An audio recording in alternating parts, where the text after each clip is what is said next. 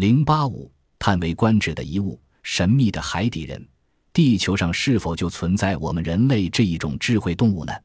在过去一段很长的时间内，人们的回答都是肯定的。但进入二十世纪以后，根据一些科学家和探险家的考察，认为地球上还存在着另一种神秘的智慧动物——海底人。请看以下的考察记录：一九三八年，在爱沙尼亚的朱明达海滩上，人们发现了一个鸡胸、扁嘴、圆脑袋的蛤蟆人。当他发现有人跟踪时，便迅速地跳进波罗的海，其速度之快，使人几乎看不见其双腿。这大概是第一例有关海底人的目击案例。一九五八年，美国国家海洋学会的罗坦博士使用水下照相机，在大西洋四千多米的海底拍摄到了一些类似人但却不是人的足迹。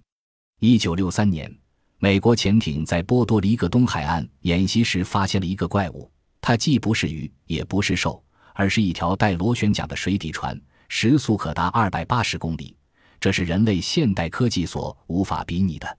据说当时美国海军有十三个单位都看见了它，并分头派出了驱逐舰和潜艇进行追踪，但不到四个小时，这头怪物即消失得无影无踪。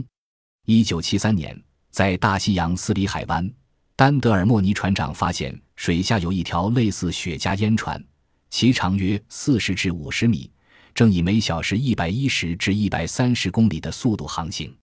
并直奔丹德尔的船而来，可正在接近时，他却悄然绕船而过。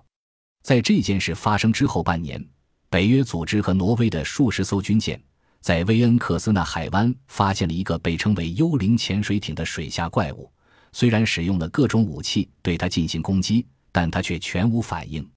而当它浮出水面时，所有军舰上的无线电通讯、雷达和声纳仪等系统全都失灵。直到它消失后才恢复正常。一九九二年夏，一群西班牙的采海带工人在海底见到了一个庞大的透明圆顶建筑物。一九九三年七月，美英科学家在大西洋大约一千米深的海底发现了两座大型金字塔，很像水晶玻璃建造的，边长约为一百米，高约二百米。美军上校亨利曾在百慕大三角区水下三百六十米处发现了金字塔。美国探险家特罗纳在巴哈马群岛海域发现了比密里水下建筑物。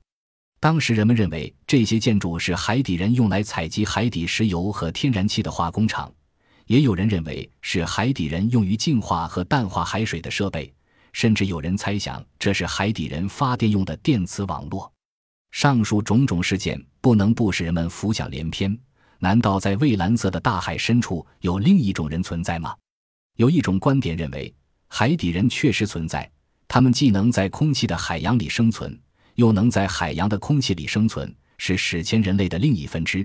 其理由是，人类起源于海洋。现代人类的许多习惯及器官明显的保留着这方面的痕迹，例如喜食盐、身无毛、会游泳。海生胎记、爱吃鱼腥等等，而这些特征则是陆上其他哺乳动物所不具备的。在人类进化过程中，很可能成了水中、陆上两个分支。上岸的被称为人类，下水的则被称为海怪。有人说，也许海怪还把人类称为陆怪呢。第二种观点则认为，海底人不是人类的水下分支，很可能是栖息于水下的特异外星人。理由是这些生物的智慧和科技水平远远超过了人类。目前，大多数科学家都不同意这两种观点。他们认为，神秘的海底人的许多特征均符合地球的生存条件，他们只能是地球的产物，而不可能是来自外星的生物。于是，海底不可能有另一支人类分支的说法就逐渐占了上风。是否真的有海底人呢？这需要科学家们去进一步证实，但如果真的有海底人，对人类倒是一件好事，起码我们不是孤独的生活在地球这个宇宙的孤岛。本集播放完毕，感谢您的收听，喜欢请订阅加关注，主页有更多精彩内容。